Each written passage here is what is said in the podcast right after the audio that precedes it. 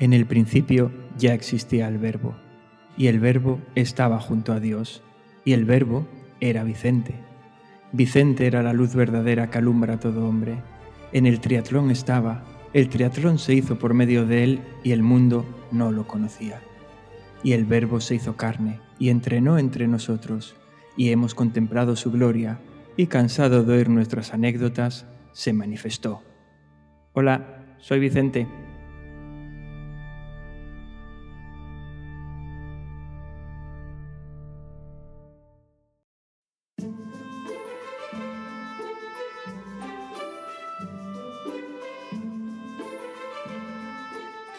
Anécdotas de triatlón y otros deportes de resistencia.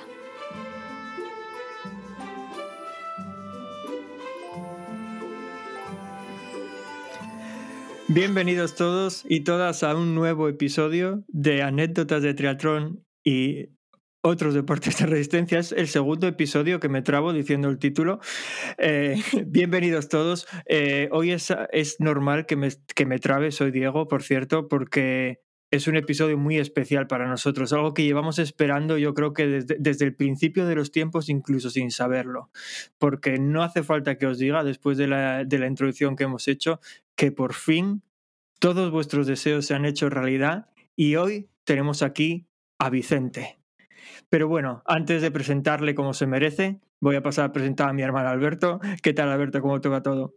Hola, buenas. Sí, justo lo que dices. Es un día en el que eh, estamos nerviosos, es un día especial, es como, como estar delante de un Dios, como estar delante de nuestro líder. Así que nada, simplemente me gustaría, Vicente, antes de que sigas asumiendo toda esta presión, que pudieras saludar a todo el mundo y presentarte. Bueno, hola a todo el mundo, hola Alberto y Diego, un, un placer estar aquí con vosotros. Y bueno, ponéis las expectativas muy altas conmigo. Bueno, a ver, tenemos que, tenemos que decir que empezaste tú. Quiero decir, seguro que nunca te imaginabas que un único comentario en un podcast de un par de taraos iba a tener tanta repercusión, pero no, no, así en la vida. En la vida empezaste con el regalo y luego ya la, el tema de, meterme en el podcast, que bueno, yo al principio a lo mejor pensaba que podía mandaros alguna anécdota en audio y tal, y al final, pues mira, por culpa de Bello, aquí estoy. Sí, yo, yo, creo que igual hasta sería bueno en este momento eh, decir, o por lo menos explicar, por qué en este podcast hablamos tanto de Vicente, que para los que no lo sepáis no le conocemos, acabamos de vernos las caras por primera vez y es la primera vez que hablamos. Pero como ya, bueno, desde aquel, creo que fue tercer o cuarto episodio, ha pasado mucho tiempo y tenemos muchos oyentes nuevos, simplemente explicar que toda la, la tontería hacia la divinidad que representa a Vicente fue porque fue la primera persona que nos escribió un comentario en Evox en el podcast. Un comentario que, que creo que Vicente recordará bien. ¿Qué decía aquel comentario? Pues era muy sencillo y decía, hola, soy Vicente. Bueno, y a partir de ahí no sabemos cómo, porque pasó, fuimos tirando del hilo, en un episodio empezamos a hablar mucho de Vicente, luego se creó el vicentismo, que es la religión particular de este podcast, y aquí estamos hoy, que es que tenemos aquí al creador, estamos delante del creador. Así que, Vicente, lo primero que te queríamos preguntar es qué se siente. ya sabes, al pasar de ser, digamos, un don nadie a pasar a ser una deidad o un dios, ¿qué, sentiste en ese momento? pues me hizo mucha gracia, sobre todo eh, cuando puse el comentario me respondiste, que también una respuesta sencilla y tal. Y luego en el episodio siguiente empezaste a nombrarme una y otra y otra vez y, yo me rulaba de la risa. me hizo muchísima gracia. Así que no sé si Dios se siente así, pero puede que sea eso. Eh, lo cierto es que yo tengo que reconocer que ese es nuestro modus operandi habitual. Es decir, cogemos un tema, por tontería que sea, y, y no lo soltamos ya. Es decir, seguimos ya con ese tema, con ese tema, hasta que nos cansemos nosotros o alguien se canse. y básicamente fue lo que ocurrió también con este tema. Y mira, mira hasta dónde llegamos. Y al final tenemos que reconocer que aquí Pello nos allanó mucho el, mucho el camino el haberte nominado. Porque, a ver, vamos a reconocer que igual nos sentíamos un poco pesados si nosotros ahora te picamos a la puerta, oye, ¿por qué no participas en un capítulo? Pero y es que si te nominan, estás nominado, ahí no podemos hacer otra cosa. ya no tengo salida. bueno, eh, Vicente, aparte de tu condición de Dios, estaría genial que nos contases un poco qué es lo que te une al, al triatlón, porque entendemos que haces triatlón y, y eso, simplemente que nos digas un poco qué haces o quién eres. Bueno, en resumen, yo me une al triatlón que empecé a nadar en la adolescencia. Bueno, empecé a nadar de crío realmente, pero a nadar asiduamente en la adolescencia. Y a raíz de gente que fui conociendo y tal, pues me fueron liando a lo largo de los años, me fueron metiendo presión para participar en alguna competición de natación y luego al final me convencieron para entrar en el triatlón. Básicamente me convencieron después de que yo, con de los 19 a los 20 años engordé muchísimo, muchísimo, pero alrededor de 25 kilos, de que de pesar 70, 75 me puse en ciento y pico kilos y yo ni me enteré cómo, pero fue rapidísimo, en cosa de meses. Y de repente un día me pesé, me fui con mi hermano al Mediamar, que estaba recién puesto aquí en Murcia, hace muchos años ya de aquello. Eh, y fuimos al Mediamar y me, me subí en una báscula, estábamos en la sección de las básculas de, de, pesarse la báscula humana, digamos.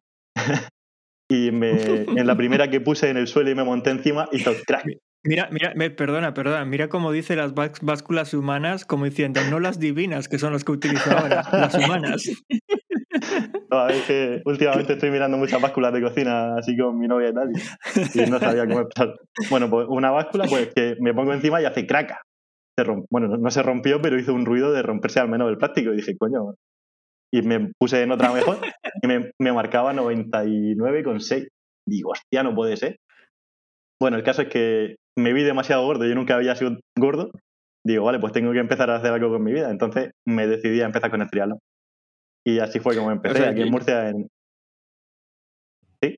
Eh, no, iba a decir que yo aquí solo tengo dos comentarios. El primero que quizás a la báscula, a la primera no le habías quitado el plástico, o te has subido a la caja de la báscula Y, ya era e, eso el problema. Pero lo segundo es que me rompe, me rompe los esquemas imaginarme un dios con sobrepeso. pues sí. Estoy intentando imaginármelo, pero me es complicado. a mí ahora mismo tampoco se me ocurre ningún dios griego con sobrepeso. O sea, es que tarde o temprano asumimos que acabarás crucificado y que clavos pueden aguantar eso. Claro, imposible. ¿Cuándo, ¿Cuándo fue eso? ¿Hace cuántos años? que ¿Cuánto ibas haciendo triatlón? 15, 15 años, claro. Yo empecé con 20, sí, con 20, 21. Con 20 empecé a entrenar y con 21 empecé a hacer triatlones en 2000, 2007. Vale, eso es un montonazo ya. Nosotros que somos casi novatos, empezamos hace unos 5 o 6 años, puede ser. Bueno, es que el año, el año pasado es muy confuso. Sí. Entonces yo no, sé si no, sé si existió o no. Sí, me pasa igual. Sí, sí, porque hace casi 7 años ya, pero sí, sí, descontamos 2020, que es un año para borrar. Eh, o sea, para mí el año pasado es 2019. Para mí Vamos también. a empezar por ahí. Lo comento mucho además también, sí. Pues sí, ese fue mi inicio y nada, empecé con los amigos aquí en mi, bueno, ahí en mi pueblo, en Molina de Segura, con el TADE y, y luego, pues nada, hice un montón de fricadas raras, sobre todo el primer año. Y, y luego lo dejé en 2013, en mi mejor momento de forma, que estaba corriendo muy bien, la verdad. Corriendo, nadando y en bici incluso estaba muy bien. Me lesioné y lo dejé, lo dejé unos cuantos años hasta que volví en, en 2018 y ahora estoy otra vez liado. Hasta, bueno, ahora que estoy saliendo de una lesión desde enero, pero vamos que mi plan no es dejar el triatlón, es seguir aquí. Genial. Así que esa no ha sido mi época. Menos. Por supuesto. Vale, eh, pues si os parece, antes de arrancar con las secciones del podcast, simplemente recordar que cualquiera que quiera participar voluntariamente, al igual que Vicente, en, en el podcast, si quiera venir a contar sus anécdotas, simplemente tiene que ponerse en contacto con nosotros eh, a través de Instagram, Twitter, correo electrónico o como decía Diego el otro día, si tocáis muy fuerte el tam tam, igual lo escuchamos también. Y eh, como este es un capítulo especial, tampoco me gustaría ahora que solo vinieran deidades, es decir, puede venir cualquiera, no os sintáis intimidados porque tengamos aquí a un dios ni nada, sino que oye, que venga cualquiera, Diego y yo somos humanos. Nos sentimos un poco profetas de vez en cuando, pero somos humanos. Sí, eso mencionar también que tenemos el grupo de Telegram, que también la gente se puede unir, somos muy poquitos todavía, creo que 11 o 12 personas, y, y eso también vale para ponerse en contacto con nosotros.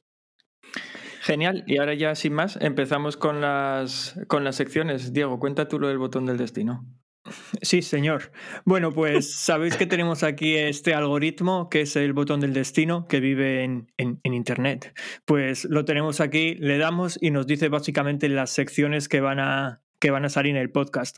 Eh, normalmente es aleatorio. Bueno, esta vez igual Vicente lo maneja con la mente, no lo tenemos claro, porque él puede hacer lo que quiera. Igual que él decide las secciones que van a salir. Pero bueno, esperemos que no. Venga, Alberto, cuando quieras, dale, que arrancamos. No. ¿En serio? Hello, I'm pleased to meet you. My name's Conductor Jack. I'll need to take your tickets as you ride on down the track. The engineer is stoking coal, the engine spouting steam. Bueno, vamos a arrancar ya, yo creo que aquí se nota la influencia de Vicente, por la sección de la anécdota, en la que, como sabéis, eh, la que dio lugar a este podcast y bueno, es realmente la que siempre se repite capítulo tras capítulo, las demás son algo variables. Y en este caso, bueno, teniendo aquí a Vicente, eh, realmente no serán anécdotas, lo que nos va a contar Vicente son enseñanzas, que quizás podríamos catalogar hasta de parábolas, pero bueno, para introducirlas me gustaría, antes de que Vicente tome la palabra, eh, leer unas líneas del libro sagrado del Vicentismo.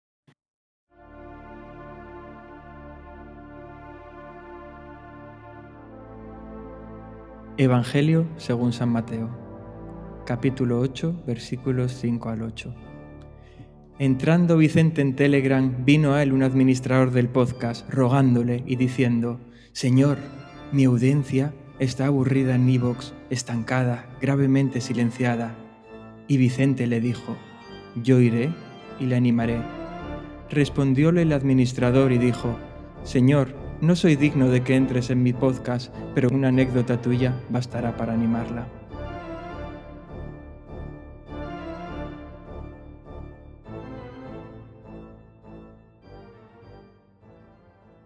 Bueno, bueno, en esta introducción, yo hace mucho tiempo que no voy a misa, desde mis tiempos de monaguillo, y la verdad es que me ha traído recuerdos. Bueno,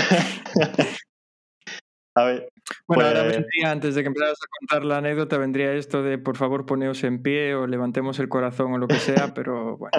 lo tenemos levantado hacia el Señor, ¿no? Eh. ¿Quién te iba a decir todo esto cuando estabas de monaguillo, eh? un, simple siervo, un simple siervo, y mírate ahora. yo agradecería, agradecería que la gente que esté escuchando ahora esto cesase con la actividad que está haciendo y se pusiese de pie para escuchar las enseñanzas de Vicente. Bueno, bueno. Pues venga, Vicente, es tu momento. Ahora cuéntanos tus, eso, tus enseñanzas. Bueno, mi enseñanza, sobre todo de cuando empecé el primer año, que fue 2007, el primer año de competiciones. Pues enseñanzas básicas. Os, recomiendo a todos, por favor, que, que, os compréis un neopreno, aunque sea malo, pero no hagáis como yo el primer año, que, que empecé sin neopreno y, y, bueno, lo pasé mal. Sobre todo en mi primer, en mi primer triatlón, que fue en Águila un clasificatorio que siempre era, clasificatorio en aquella época. Se hacía todos los años allí uno de los clasificatorios para el Campeonato de España, de Olímpico. Y allí que me fui yo, a la aventura, y me planto allí, todo el mundo diciéndome que, que, hay que llevar siempre el neopreno, aunque el agua esté caliente, porque era mayo, el agua allí en Águila estaba caliente. Y yo ni me lo planteaba. Yo, venga, si voy a hacer cuatro o cinco triatlones por aquí, por Murcia, no me va a hacer falta el neopreno el primer año. Pues bueno, que eso, que voy yo ahí convencido de que no pasaba nada y de repente hay un banco de medusa en la primera boya. se anuncia en la previo a la salida, nos van avisando a los triatletas que hay un banco de medusa en la primera boya. A todo esto no se le ocurrió a los de, creo que Cruz Roja era, otra cosa mejor que pasar con la lancha atravesando el banco de medusa. O sea, la estaban haciendo pedazos. bien, ¿no? Sí, sí, sí, O sea, ya los tentáculos que hubiera, que estaban anclados a la medusa, ya no estaban en la medusa, ya estaban por todas partes. Mm. Y, y, el caso es que, bueno, pues yo me planto ahí sin mi neopreno, todo el mundo con neopreno.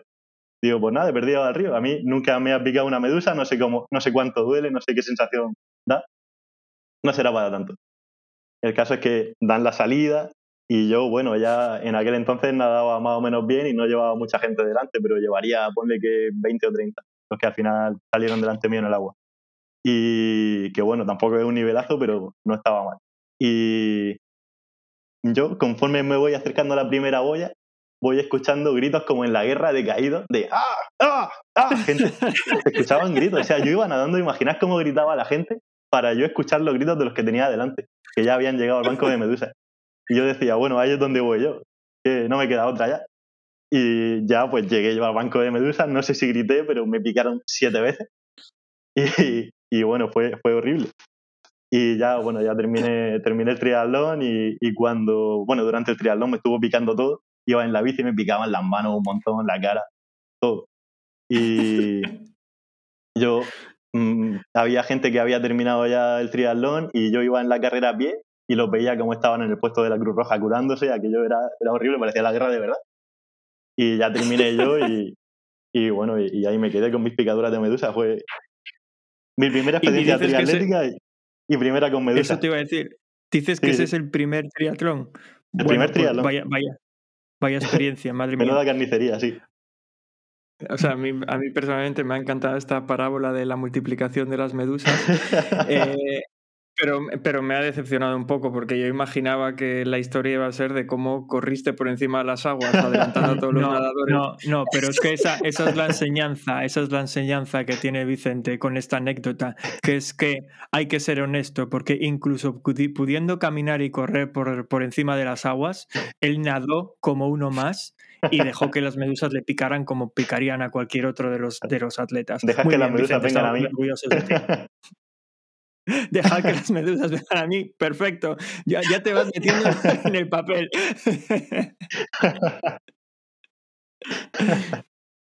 pues esa, esa, fue mi primera experiencia en triatlón. Y luego, no, no, la verdad es que como primera experiencia es para no repetir, también te digo. Sí, sí, sí, sí. Bueno, pero yo ya estaba metido ahí de cabeza. Es que nosotros somos del norte, que la, la sola idea de tener medusas es, es, imposible. Quiero decir, aquí no encuentras una medusa ni de coña, con, la, con la fría que está el agua, y, y sí, por sí, mí encantado, ¿eh? Que yo, yo recuerdo una vez en, en Benidorm, porque mi abuela vivió muchos años en Benidorm, y fui a visitarla y en una de las playas, no recuerdo, como claro, una se llama la de Poniente y otra de Levante, no son muy originales los nombres, pues se me olvida cuál es cuál. Pues sí. en una de ellas tienen un chiringuito montado para hacer esquí acuático. Sí. Y yo me fui allí y aquello era un, era un charco de medusas. Yo que nada na más subirme a los esquís me caí, vamos, fui yo el que caminé por encima de las aguas en ese momento. Tenía unas colchonetas ahí, yo, yo, empecé a nadar, a moverme todo lo que pude porque, bueno, casi me da un ataque de pánico cuando me vi rodeado de todo aquello. No, iba a comentar que es justo lo que dice Diego, aquí en el norte no estamos acostumbrados a estas cosas. Yo sé que si voy allí a un banco de medusas no hago el triatlón, pero es que me pasó algo similar, no haciendo un triatlón, sino en Menorca de vacaciones con mi mujer. Estábamos en una playa, no recuerdo cuál, haciendo snorkeling y íbamos los dos relativamente juntos y, y mientras hacíamos el snorkeling yo vi una medusa y directamente me di la vuelta y me marché. O sea, dejé a mi mujer, ni la avisé de que había visto una medusa porque directamente cortocircuité y dije, yo tengo que ser de aquí como sea. Y cuando salí me dice ella, ¿qué pasó? ¿Por qué saliste así de rápido? ¿Por qué? ¿Qué pasó? Y yo dije, joder, ¿no viste que había ahí una medusa? Y no me avisaste, me dejaste allí con una medusa. Como, preocuparme por ti estaba yo con una medusa persiguiéndome. en fin. Bien, bien, hay que, que cuidarse. Adelante con la siguiente. Con siguiente la siguiente enseñanza según Vicente.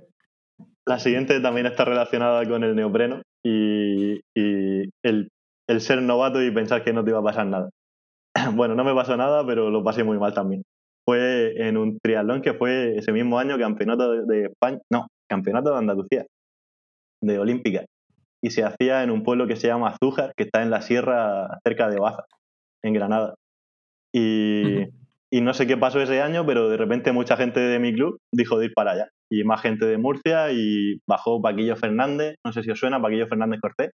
Sí. Pues bajó Paquillo y corría también, que lo miré el otro día, un tal Rubén Bravo Zúñiga, que en aquella época el tío era muy bueno. Siempre estaba arriba en las clasificaciones de, de los triatlones que miraba yo. Y luego ya pues un montón de gente de Andalucía y, y, la, y el paquete de murcianos que fuimos para allá. Pues allí que me planto yo con, con, el que me dio para el triatlón, con el que era mi entrenador, con Carlos. y, y yo sin neopreno. Y yo no sabía que el agua iba a estar, creo que a 16 grados, 17 estaba helada. Estaba helada porque ya te digo, era un pueblo ahí de la sierra de cerca de Baza y yo no contaba con ello. Volvemos a repetir que estás hablando con gente de Asturias, que para nosotros el agua a 16 grados no es helada. Yo en 16 grados no uso neopreno. es que yo, yo, yo en 11 grados no uso neopreno. Buah, pues yo, yo cuando he tenido que nadar 19 grados con neopreno y los pies los paso fatal, se me llenan los pies y las manos muchísimo. Pues imaginar lo que tuve que pasar a 16 grados sin neopreno. Pues fatal. Pues allí todo el mundo iba con neopreno, menos yo, el pringado, y no sé si había una chica también sin neopreno, que también sería novata.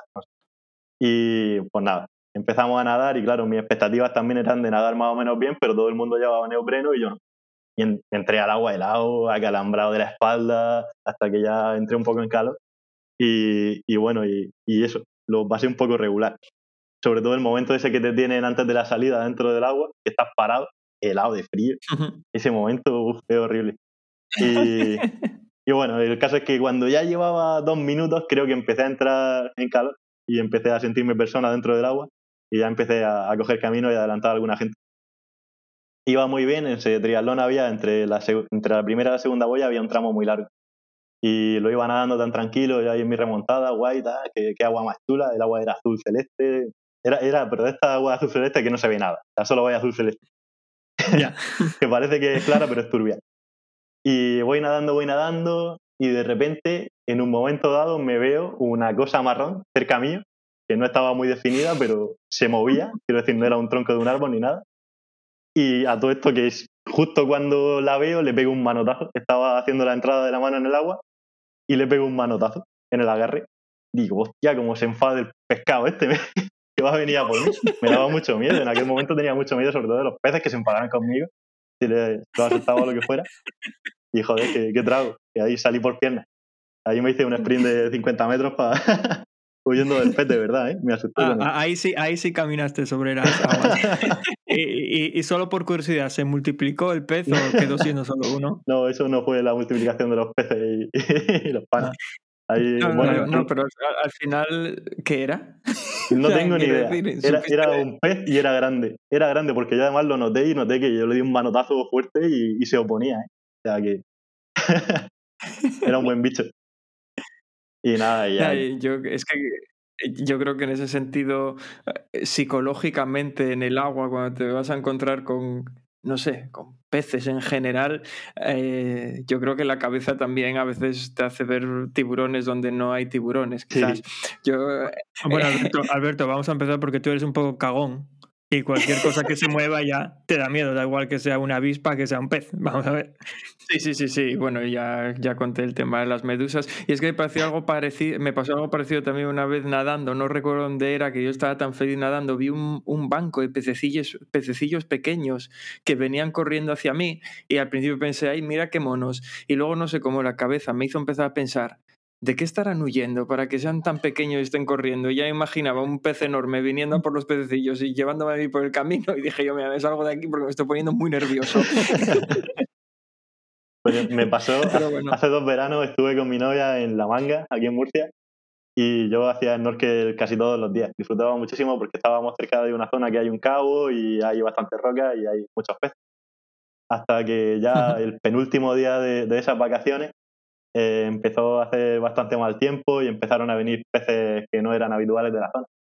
Y había uno que creo que se llama anjova o algo así, que había avisos de que se habían avistado y había mordido uno en, en una playa de Elche a una mujer en el tobillo y reciente, bueno, un día, un día o dos antes había mordido otro por ahí más cerca de, de la manga a otra persona. Y de repente que estoy yo nadando tan tranquilo ahí con mi snorkel y de la nada, nuevamente, pero ahí sí que se veía más claramente lo que era un pedazo de bicho de casi un metro delante de mí. Digo, hostia, no, no, no. Pues me asusté de verdad.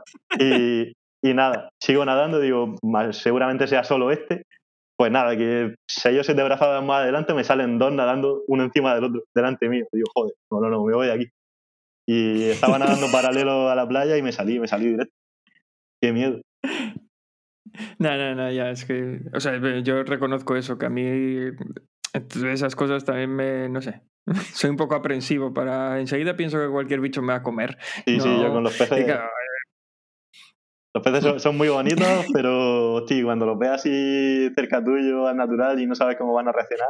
Además, ese pez tiene fama pues de ser sí, un poco sí, claro, el agresivo. problema es ese. Sí, Pues a a mí lo, lo más raro que me pasó de ese- en ese sentido, y no son peces, es que yo suelo nadar aquí en un... O solía, porque ya hace tiempo que no voy, en un lago que es el Serpentine, es el lago que está en Hyde Park, Sí. y ahí hay, hay muchos cisnes, hay muchos patos y tal. Y yo muchas veces cuando estoy nadando no, no me oriento bien, o sea, no miro, no miro mucho para adelante, confío en que si voy con alguien más, pues ese sabe dónde va y yo le sigo, ¿no? Y en una de Sí. estas le metí un manotazo a una, a una pedazo, eh, creo que era un, un cisne, a un pedazo cisne. Primero la sensación rarísima, porque claro, no es algo que hagamos habitualmente, darle un a un cisne, pero es como, es como muy, mu- mucha pluma y muy poco hueso, entonces la mano se te hunde allí toda, que tú dices, "¿Yo ¿dónde estoy? Pero luego, claro, tú estás en el agua y los cisnes son muy altos comparado con un nadador. Ves aquella cabeza mirándote desde arriba, que dices, Sí. "Buah, perdone, señor cisne, perdone, Sí, sí, fue un accidente. y tienen Pero mala leche, ¿eh? Pero ni se inmutó, pues este ni se inmutó, le dio igual. O sea, tuve que más o menos desenterrar mi brazo de las plumas y seguir nadando, porque él ni se movió, nada. Pues ya ves. Y luego así tengo otra, que esa fue una tontería, una tontería que hice, pero bueno, yo a ver, introduzco sobre, sobre mí. Nunca he sido especialmente macarra, soy una persona bastante tranquila y rebullo los conflictos y tal. Pero Bueno, cuando tienes que hacer esta introducción, ah, cuando alguien tiene que justificarlo, malo, mal vamos, mal vamos. Pero bueno, la justificación también es que fue mi primer año de triatlón. Y Pero bueno, tu, tu predecesor Jesucristo una vez expulsó a, a los mercaderes Sí, del templo de muy sí, malas maneras, sí, así correcto. que bueno, la cosa es que ese mismo año de, de- de mi debut en triatlón, me, en Águila me clasifiqué para el Campeonato de España. En el triatlón de la Joder, Medusa me clasifiqué para el Campeonato de España. ya- ya me gustaría a mí debutar así. Sí, no, la verdad es que me sorprendió, pero bueno, tampoco es que sea ninguna cosa del otro mundo, que, que era una cosa bastante accesible. Y por lo menos en aquella época, ahora no sé cómo está la cosa. No hago clasificatorio. El caso es que me clasifiqué en el grupo de 2024, que también es relativamente fácil, y más en aquella época. Y allí que me fui con otra vez con mi entrenador, con Carlos. Y era en Úbeda y se nadaba en un pantano, así que imponía bastante porque era un pantano de estos que tiene una torre de desagüe en medio y la primera boya era la torre de desagüe. O sea que nosotros íbamos directo a lo más profundo del pantano y a mí personalmente me daba un poco de respeto. Pero bueno, lo, lo- lo malo que hice no fue eso. Lo malo que hice es que el pontón, digamos, Madre mía, no que está- me estoy imaginando que tiró a gente por el desagüe para abajo. ¿eh? no, no, me habrían tirado a mí, si hubieran podido. La cosa es que en la salida, esa salida era con pontón de salida. Y el pontón no estaba orientado a la primera boya, no estaba orientado a la torre de desagüe, sino que estaba orientado muy mal. Estaba orientado, digamos, que no hacía un triángulo escaleno. En vez de ser un triángulo isósceles en dirección a la primera boya, era un triángulo escaleno fatal orientado. O sea que la gente que estaba a la derecha del pontón iba a nadar 20 metros más que la gente que estaba en la parte más cercana.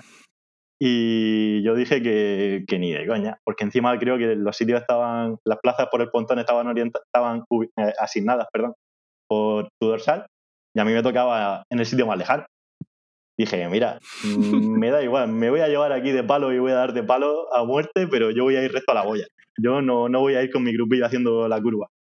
Y salí y me fui directo a la boya. Y yo no sé con cuánta gente me di golpe, pero vamos, si no sé si habrá alguien oyendo el programa que, que fuera aquella carrera y saliera en el grupo 2024, pero si alguien me oye, que, que me perdone. Que el de los golpes atravesando todo el grupo fui yo, porque vamos, pasé por encima de gente, por debajo de gente, hice, vamos, una carnicería.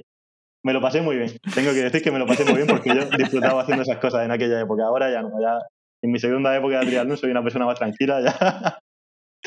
Pero, joder, me lo pasé bien de verdad. Porque... Es que Yo en ese sentido soy más del que está debajo cuando otro pasa por encima. Yo en aquel momento fui de los dos, porque aquello era, ya digo, una carnicería. Y, joder, qué chulo estuvo. Y, Sí, sí. y bueno, y, y de ese triatlón hay más cosas. Eh, lo cuento rápido. Eh, bueno, eh, salí, salí más o menos bien del agua, el triatlón era durísimo allí en Úbeda. El año pasado fue el campeonato de España de ciclismo allí, no sé si lo viste, pero es todo subir y bajar. Y el triatlón era, lo mismo, era subir muchísimo y bajar menos, porque el pantano estaba mucho más bajo que Úbeda. Y lo pasé de pena, tal. El caso es que mi entrenador había salido 10 minutos antes, los vi yo en la bici porque a él le dio un ataque de asma, le recuperé esos 10 minutos y entonces ya digo, venga, pues como tú estás mal, termino contigo la bici. Terminamos la bici juntos, salimos a correr y, y él no me esperó el cabrón. Digo, te estoy esperando yo aquí en, en la bici y tú no me esperas corriendo. Bueno, el caso es que se me escapó un poco hasta que, no sé, en el kilómetro 7 o por ahí yo remonté y me empecé a encontrar mejor y lo alcancé. Y estuvo muy chulo porque en Úbeda había un montón de gente por las calles en la parte final del circuito y hicimos un sprint súper chulo, él y yo así codo con codo, casi pegándonos con los codos, muy, muy agresivo, pero bueno, como éramos muy amigos, había confianza para hacerlo. Y, y la gente nos veía así tan, con un sprint tan fuerte y nos animaban un montón. Y nos sentimos como si fuéramos alguien, fue, fue súper chulo. Como, como, como dioses, quizás. Sí, sí, sí, no. Aquello fue acojonante, fue de las experiencias más chulas que he tenido en el, en el triatlón, aquel sprint. Yo me, me imagino a Noya y a uno de los Brownlees ahí. Y algo así, algo así. Yo en aquel momento pensaba, hay un vídeo de un sprint muy famoso que sale dos neozelandeses, Ivan Doherty y otro. Y Chris Ah, James, creo que se llamaba. Sí, sí, sí, ese que tiene la música de Eminem de fondo. distancia Ironman, ¿no? En eh, ese que No, no, eso era o- una, era una Copa del Mundo. Cuando, cuando aún no había pruebas de, de, de las series mundiales, era una Copa del Mundo que Ivan Doherty le pegó un sprint que le levantó las pegatinas al otro, a James. Pues yo me- en aquel momento me sentía así, digo, ¡ah, qué chulo, tal! Estuvo súper bien. Es que nos animaban a nosotros porque no- nos veían ahí tan, tan enardecidos que la gente se pensaba que éramos alguien. Pero qué va. éramos todos amigos. No, y, y- y- Y, y al final, mira, mira a lo que llegaste. ya, O sea, Y- a, a mí personalmente me gustaría saber quién ganó ese sprint. ah, sí, yo eso iba a preguntar yo también. Gané yo. No esperaba menos tampoco. Oye, pues Es que- solo, por, solo por decir, Es que además te das cuenta de la humildad que rebosa. solo por añadir algo, bueno. porque como fieles seguidores del vicentismo que somos, cuando Vicente habla, nosotros escuchamos.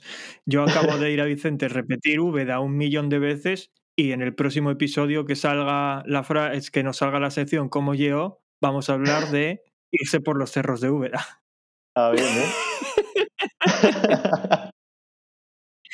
Vale. Bueno, ya, ya eh, terminando con ter- terminando con Úbeda, que me pasó otra cosa chula.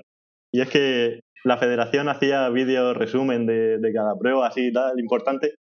Y en el vídeo que hizo la Federación Española de- del Campeonato de España de Grupos de Edad me sacaron dos veces. Salgo una vez en la, en la primera transición, recogiendo la bici, y luego entrando a meta después del sprint. Sea, soy la única persona que sale dos veces en Ah, ese vídeo, además que Algunas personas, como- algunas personas lo llamarían, algunas personas lo llamarían milagro. Si os parece, si os parece, avanzamos, nos movemos hasta, hasta otra sección y a ver a dónde nos lleva el botón del destino. Sí, dejamos aquí la sección de las parábolas y nos vamos a la próxima.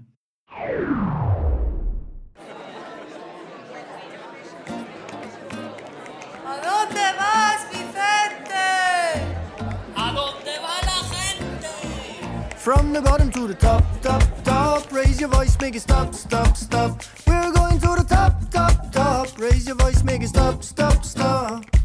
It's gonna be alright. Feel what I say. Get involved in the fight. Learn how to play. We have faith in our dreams. Bueno, no voy a volver a hacer insistencia en que alguien está manipulando hoy el botón del destino porque sería una acusación infundada, pero a la vez es un orgullo para nosotros.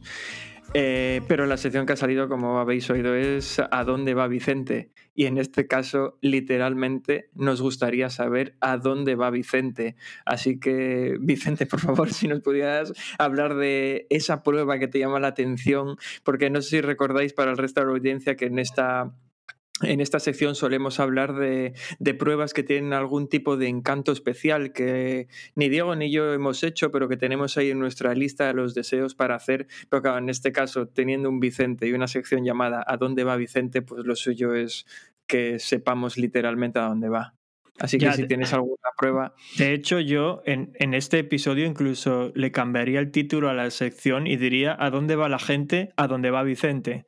¿Por qué? Porque ahora va a hablar, nosotros escuchamos y toda nuestra audiencia acabará haciendo las pruebas que recomienda. Así que piénsatelo bien, que tu influencia hoy es mucha más de la que te esperas. Bueno, bueno, cuánta responsabilidad. Bueno, a ver, mi, mi prueba fetiche realmente es una prueba muy de andar por casa. Que es un triatlón que organiza un amigo mío de hace bastantes años que trabajó de socorrista conmigo cuando yo tenía 20 años y, y empecé con el triatlón. Pues ahí nos conocimos y, y bueno, muy amigo mío el chaval. Y es un poco friki del triatlón y organiza en su casa un, un triatlón y un, y un duatlón aunque este año no, no lo ha hecho porque el hombre va corto de tiempo, pero, pero tradicionalmente lo ha hecho todos los años las dos pruebas. Y Lo organiza, lo or- organiza en su casa, pero salís fuera, ¿no? ¿no? No corréis todo en Sí, su hombre, casa. no, no. si tuviéramos que nadar en la piscina de 10 metros de su casa. No, no. A ver, un triatlón que organiza así para amigos. Eh, la invitación es muy exclusiva. Pero está súper bien Ma- eh. Perdona, per- perdona que te corte. eh, eh, corrígeme si me equivoco. eh. Voy a dar por supuesto que este triatlón o duatlón, al ser para amigos, no tiene nombre y me gustaría desde aquí bautizarlo como el triatlón de los apóstoles. Bueno, ese puede ser un seudónimo porque sí tiene nombre extraoficial. Aquí lo llamamos el Triatlón Internacional de la Gineta. La Gineta es un pueblo de, de- de aquí, de, de cerca de Murcia, y, y es donde vive. Y lo llamamos Triatlón Internacional de la Gineta. Bueno, Pues le puede cambiar el nombre, no te preocupes. Ya Le ponemos- nuestros hilos. le podemos poner el subtítulo de, de Triatlón de los Apóstoles. pues está súper bien porque el tío pide permiso en la piscina de Santomera, eh, se la dejan, nos hacemos la natación allí, luego pide permiso a la policía y le hacen el favor de cortar el tráfico mientras salimos nosotros de la piscina y cogemos la bici y tal. Y luego pues hacemos un recorrido que está bastante chulo, es un recorrido ciclista bastante habitual aquí en Murcia. Y luego corremos alrededor de la urbanización donde vive el del jinete, alrededor de su casa. Y está súper chulo porque pone, pone duchas, tenemos podium, hay un arco de meta, hace podium y, y se le ocurra muchísimo. Y luego siempre hay un almuerzo post carrera. Está súper bien. O sea, la ¿Cuántos, a- ¿Cuántos años lleváis Eh, haciéndolo? No lo sé, yo que tenga recuerdos, empiezo a tener recuerdos de ese triatlón desde 2011. Y fue creciendo, al principio éramos 5 o Ujú. 6 y, y ha llegado a tener 40 participantes y, y bueno, súper chulo. La verdad es que me lo paso muy bien allí. Eso como prueba de andar por casa y prueba súper curiosa, así pequeña. Y como prueba grande es que al que final sea... yo creo que esas son las que tienen encanto. Las pruebas, Sí. lo que se sale de la norma, que es lo que. O sea, Sí, ya no digo encanto porque cualquiera pueda ir, que no es el caso, sino a nivel personal de cada uno que participa. Son las pruebas que al final te acaban, no sé, Claro. marcan un poco la diferencia. es súper especial porque así con dos amigos y encima en la última le gané a todos menos a Edu, a Edu Vela que estuvo con vosotros y a otro, a Cristóbal Andreu, que es otro triatleta de aquí de Murcia, que ellos dos ganaron de calle y yo digamos que gané a los mortales de, de ese triatlón. O sea que disfruté muchísimo en la última edición. Cuánta humildad, cuánta humildad. bueno, que para una vez que le ganó, bueno, esa fue la vez que, más, que a la que más amigos he ganado. Y me lo pasé súper bien, la verdad. Bueno, estuvo chulo. Y, y bueno, eso, eso es un triatlón muy exclusivo.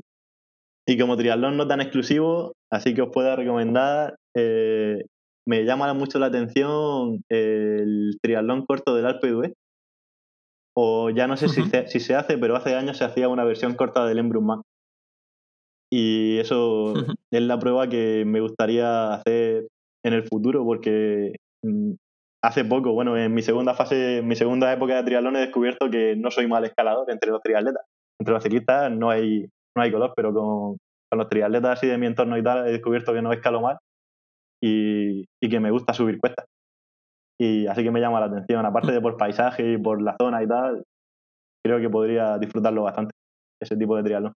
Mira, pues, pues, pues es todo un orgullo para mí decir que, que me identifico mogollón contigo en eso, porque a mí lo que es ir en llano o incluso cuesta abajo no se me da bien, en el sentido, no es ni que me dé miedo ir cuesta abajo o llano simplemente peso poco y no desarrollo mucha potencia, entonces la gente me saca ventaja, pero en el momento en el que nos ponemos a trepar, ahí soy yo el que, el que empieza a coger, a coger gente y tal, y, y eso, Sí. que, que yo voy bien cuesta arriba, pero todo lo demás me cuesta un montón seguir los ritmos de los demás. Estoy imaginándome ahora la cara de nuestros oyentes mexicanos y algún sudamericano más oyéndote cómo coges a gente en pleno triatlón, que bueno, debe ser un poema, pero al margen de eso, eh, yo diré que, por ejemplo, eh, yo por ejemplo el Embrunban nunca me lo había planteado, pero el, triatlón de Alpe es uno que a mí, yo también tengo en mi lista de los deseos que me apetecería hacer algún día.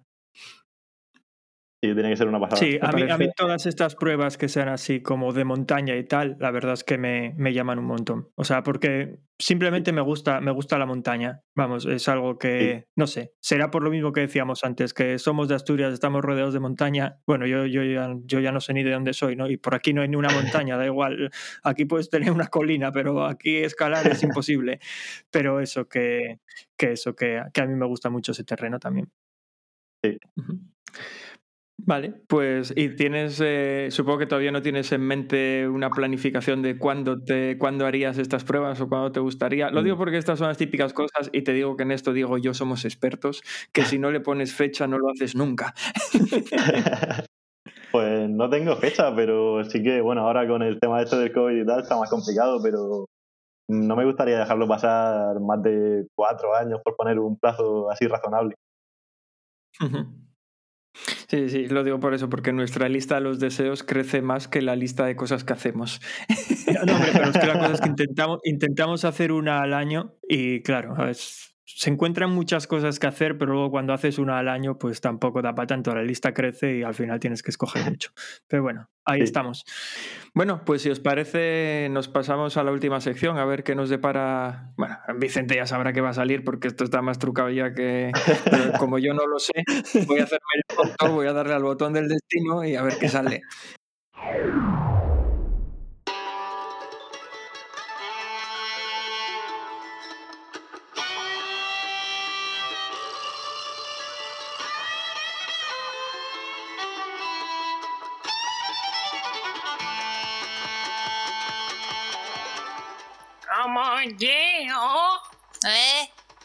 ¿Que cómo? ¿Cómo y el qué? Oh, ¿O, o, o, o qué?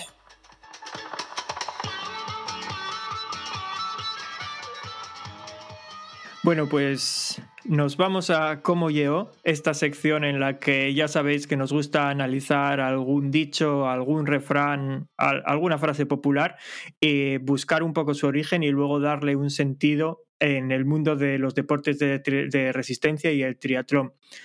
Eh, bueno, os acabo de decir hace un momento que cuando Vicente habla nosotros escuchamos y que la próxima vez que saliera Cómo Yeo íbamos a hablar de de la frase de irse por los cerros de Úbeda, a ver, hoy no cuenta. Hoy no cuenta, no tuvimos tiempo para mirar. Sabéis que no investigamos mucho, pero algo investigamos. Así que va a ser algo diferente. Hoy vamos a hablar de la frase vísteme despacio, que tengo prisa. Eh, Alberto, si te apetece, puedes empezar a instruirnos. Sí, porque en este caso, bueno, sabéis que nos gusta buscar un poco del origen de las, de las frases que analizamos y luego ver cómo aplicarlas en el, en el día a día de, bueno, pues en nuestra vida deportiva o de deportes de resistencia.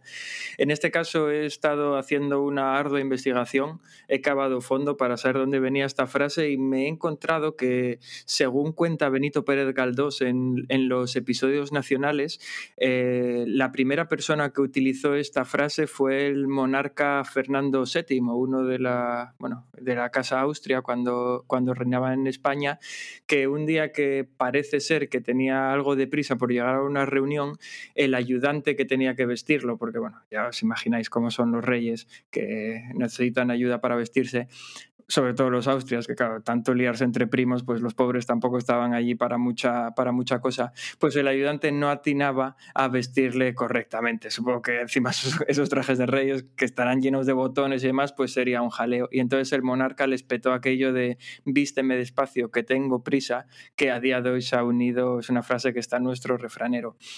Ahora, como opinión personal, eh, Fernando VII, si no me acuerdo, si no me falla la memoria, creo que tenía varios, varios apodos. Uno de ellos era el felón, porque Fernando VII padecía.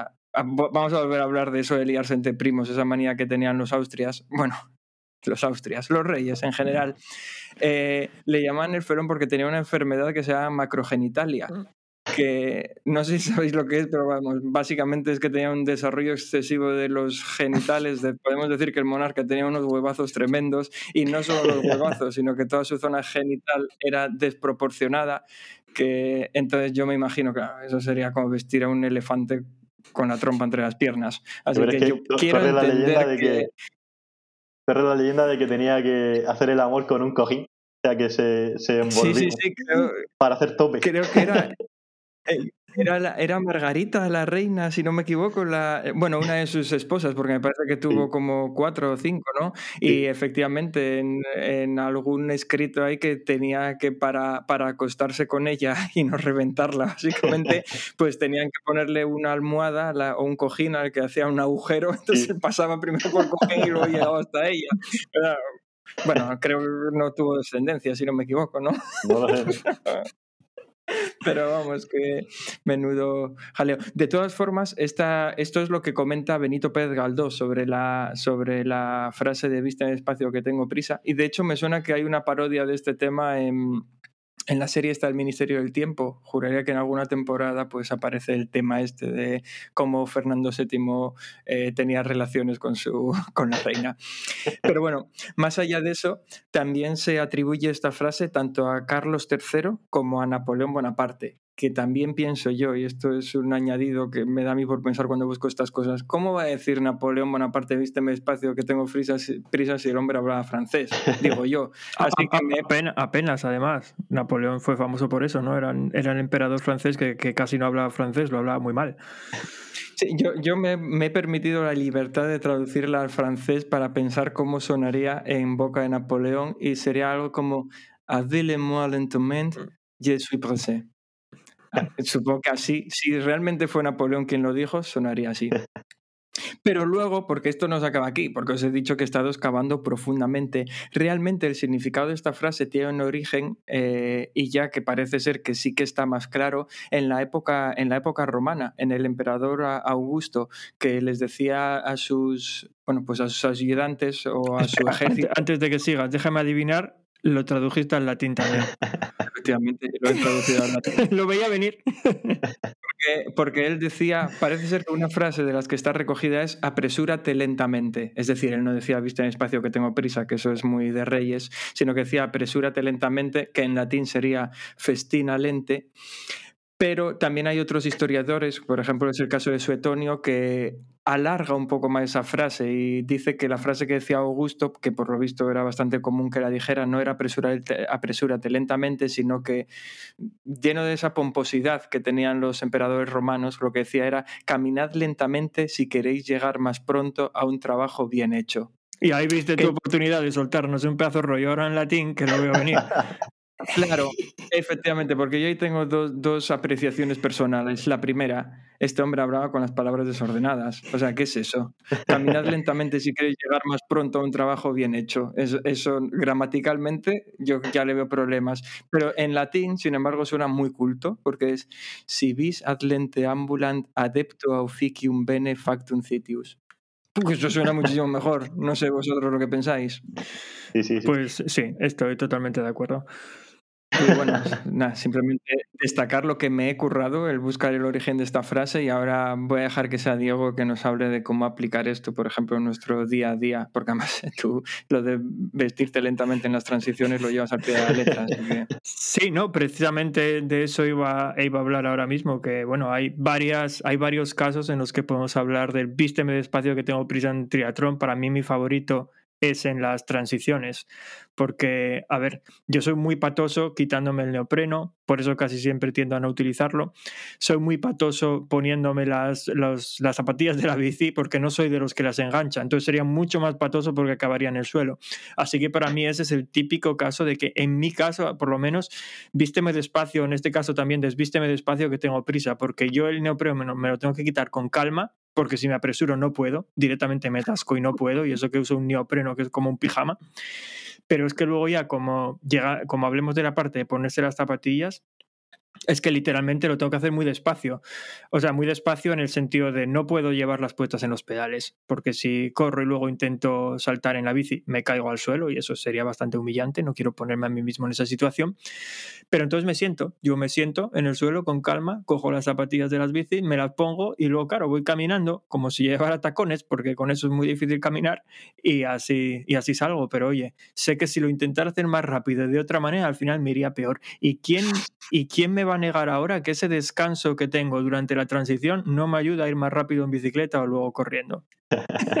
Sí, yo la, la verdad es que este vísteme despacio que prisa no lo aplicaría solo a casos como el tuyo, que, que, bueno, que haces una transición de, de comerte un pincho y echarte una siesta, sino al revés, a la gente que por ir demasiado deprisa todos vimos a gente pues salir a correr con el casco de la bicicleta o, o con... Yo, yo recuerdo, no recuerdo ahora mismo en qué triatlón, en ver entrar a meta a un chico con las gafas colgadas del cuello, las gafas de natación, o sea, hizo toda la bicicleta con las gafas en el cuello y no se has quitado ya luego ni para la carrera porque yo le vi entrando en meta. Así que Eso me a efectivamente mí a una veces vez. el vísteme despacio. Mira, igual eras No. tú. No, no, no. No, no, porque no, no llegué a, a correr con ellas, pero sí que tuve que ir, con, eh, la enganché en la bici, en el manía de la bici como podía. Digo, qué desastre, ¿qué habría hecho para llevarme la gafa en la transición? Mira, yo, yo, yo las veces que me doy prisa, que intento darme prisa en una transición, siempre me pasa algo. En, mi primer tri- triatlón, que claro, de aquella no tenía ni tritaje ni nada, lo hice con una camiseta de, sin mangas y un, bañador, pues cuando intenté ponerme la camiseta después de nadar, yo iba a hacer toda la prueba ya con el bañador puesto, tanto la bicicleta como, como la carrera. Pues cuando intenté ponerme la camiseta, me la intenté poner muy, muy rápido y me atasqué. Me atasqué literalmente, me quedó la camiseta enrollada a la altura del pecho y no la podía bajar porque yo estaba mojada, no pude. Lección aprendida, tómatelo con más calma. Y en otra, durante la T2, en otra carrera, no recuerdo en cuál, voy a toda prisa, voy corriendo a mi sitio, me pongo las zapatillas, salgo corriendo y cuando salgo corriendo me doy cuenta que no eran mis zapatillas, me había equivocado totalmente de todo, me equivoqué del sitio, me equivoqué de las zapatillas, tuve que dar la vuelta. Bueno, más o menos espero haber dejado las zapatillas donde las cogí, que sí, las dejé porque recogí las mías de la bici.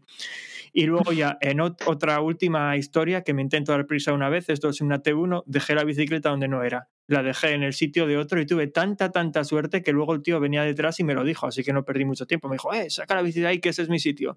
Y entonces la, la saqué, la puse en mi sitio y tal. Así que yo, muy despacito, las transiciones de eso, de, ca- de- de café y pincho. De, de cosas de transiciones, la, recuerdo una del año pasado, del dualón de Caravaca, que fue justo antes de que empezara el COVID, casualmente, hace un año. Pues eh, en mi vuelta al triatlón, no sé qué pasa, pero me está tocando siempre, eh, aquí en Murcia por lo menos, en, los en los bosses me toca con la gente buena. no sé por qué. Será porque mi licencia es vieja, ya no, no, es que no sé cómo funciona eso, pero está dando la casualidad de que, de que estoy ahí. Y, y ahí, claro, siempre hay bicicletones y tal. Y en la transición 2 del Dualdón de Caravaca, del que organiza Sebas con su club y tal, pues ya habían llegado la gente que iba delante mío, claro, eran todos mejores que yo en esa zona de los bosses, y había, pues, imagínate, las máquinas. Y yo llevaba ese día ruedas de carbono, de, de las que hacen ruido. Y el caso es que eh, yo me encabezoné, yo hago las transiciones más o menos bien, rapidillo y tal, se me da bien, y me pongo, ese, ese día se me cruzó el cable y quise meter la bici en, la, en el soporte con la rueda trasera, porque son soportes de estos de suelo que, que enganchan solo la rueda, no la bici entera. Y digo, voy a enganchar la rueda trasera. Y a todo esto que, que le meto un castañazo a la bici de al lado mío, que se escucha ¡glong! Pues imagínate car- carbono con carbono. Se escuchó un castañazo tremendo que me estaba grabando mi novia con dos amigos que fueron a verme y se está grabado el castañazo que le metí a la bici. Eh, me, me paré a posta madre digo, mía. digo, a ver si le echo algo. Ver, sí, sí, me- me- está, está grabado. A ver si le echo algo a la bici antes de salir a correr. No, no, no le echo nada, menos mal, ni a la mía tampoco. y ya terminé, pero joder. Sí. Qué viaje le metí. Pues nada, está, está claro, aplicándonos el cuento de Fernando VII, vísteme despacio, que llevo prisa. Sí, sí. Y creo que nada, Pues pues solo, solo por decir, eh, por una anotación más, aquí en el triatlón también me encaja mogollón la otra, lo que dijiste de, del emperador este romano, que ya ni recuerdo cuál, cuál fue. Augusto. Ese. Pues eso de si quieres llegar, que si quieres llegar pronto a un trabajo bien hecho, vete más despacio, bueno, como fuera en latín, la frase esa tan, tan profunda, porque esto me dice que no tenemos que salir disparados ni corriendo ni en bici y tal, porque si arrancas muy fuerte, al final no llegas. Mira, te mueres a mitad de camino y vas a tardar más que si hubieras arrancado un poco más suave. Fíjate cómo sabía aquí el señor Augusto que ya estaba pensando en triatlón cuando nos hablaba hace, hace años. Bueno, pues buen contenido para el capítulo de hoy. La verdad es que yo me lo he pasado muy bien. No sé si queréis añadir algo más, pero podemos ir cerrando ya. Yo solo quería añadir que, si no me equivoco, es nuestro tercer episodio asturiano-murciano y debemos de estar volviendo loca a la audiencia, porque con el acento que tenemos nosotros ya asturiano, luego nos vienen aquí los murcianos que tampoco se quedan cortos en el acento, vamos, No, no. que cuando nos escucha alguien de Valladolid debe de estar flipando, dirá, pero esta gente, ¿de dónde, está? ¿De dónde sale? Bueno, bueno, Bueno, sí, no. Encima eh, yo, yo no soy de los que tengo el acento más discreto, digamos, que tengo bastante marcado el acento murciano. Más allá de eso, Vicente, queríamos darte las gracias por haberte prestado a esto. No, hombre, a. Llamémoslo X. Me lo he pasado Eh, súper bien. No, en serio, muchas no, nos alegramos mucho nosotros también. Además, oye, el ponerte voz, cara y demás, pues Sí. agradece. Ahora ya cuando nos metamos contigo, pues pensamos en, en alguien, no es solo un ente abstracto que oye, siempre está mucho mejor. Sí, ahora ya te damos las gracias y te dejamos que vuelvas ahí a subir a sentarte a la derecha de Dios Padre. No, Bueno, pero no dejes que se vaya sin hacer la pregunta habitual. no, por supuesto, eso no se nos va a olvidar esta vez. que hay que reconocer que se nos olvidó en un episodio, no vamos a decir en cuál. Pero bueno, Vicente, sabes que antes de terminar nos gusta preguntarles a nuestros invitados que, que a quién les gustaría ver en este, en este podcast. Así que escuchar, quiero decir, en este podcast. Así que si tienes a alguien que nominar, nosotros nos ponemos en contacto con él y vemos a ver si quiere venir a pasar un rato con nosotros. Pues sí, me gustaría muchísimo nominar a mi amigo, el que organiza el triatlón de su casa, eh, José Alacid, que es un triatleta conocidillo, eh, triatleta y juez conocidillo aquí en Murcia. Es un tío muy simpático y seguro que, que si accediera tendría muchas cosas que contar. Lo que no sé si va a acceder. Eso sería la, la opción ideal. Y Ujú. si él no pudiera ser, a mí me, me llama la atención el personaje de, de Antonio Esteban en el triatlón. Antonio Esteban, el de Triatlón Channel. Sí. Porque es una persona que en su, en su canal siempre entrevista gente, siempre da opiniones, pero apenas cuenta cosas de su experiencia deportiva. Y creo que tendría muchas cosas que contar, porque, porque además es de, digamos, de la vieja escuela y, y esa gente me llama bastante la atención en el triatlón. Pues genial. Simplemente te, quiero decir que si tú ahora ponte que aquí el, el colega del, del triatlón de los apóstoles dice que no y nos tenemos que poner en contacto con Antonio Esteban, ¿no? Y le decimos, es que nosotros tenemos aquí un podcast en el que hablamos de anécdotas y tal y pedimos a nuestros invitados que nominen a gente, así que bueno, te nominaron para venir aquí. Mira, escúchalo. Y lo que va a escuchar es, lo que de verdad me gustaría es que venga mi amigo, pero si no puede, que venga Antonio Esteban. A ver, Antonio Esteban me gustaría mucho escucharlo, pero a mi amigo me gustaría un poco más, la verdad. Que Pero bueno, a ver, que, entendemos que en tu, eh, eh, en tu condición de Dios puedes plantear las cosas como quieras. No, mucha- mu- muchas gracias, de verdad, muchas gracias Vicente por estar aquí, muchas gracias por las nominaciones también, nos pondremos en contacto con ellos y, y nada, De hecho, no son exclusivos porque podemos ponernos en contacto con los dos y, oye, si al final aceptan, pues perfecto. Pues sí, pues sí, os lo agradezco. Y nada más, eh, lo dicho, gracias a ti Vicente, gracias a todos los demás que estáis ahí escuchándonos una semana más y con suerte nos escucharemos dentro de otros 15 días. pues sí, muchas gracias a todos y nos vemos pronto. Bueno, Chao. un placer estar con vosotros. Chao. Venga, hasta luego Que la paz sea con vosotros. y con tu espíritu.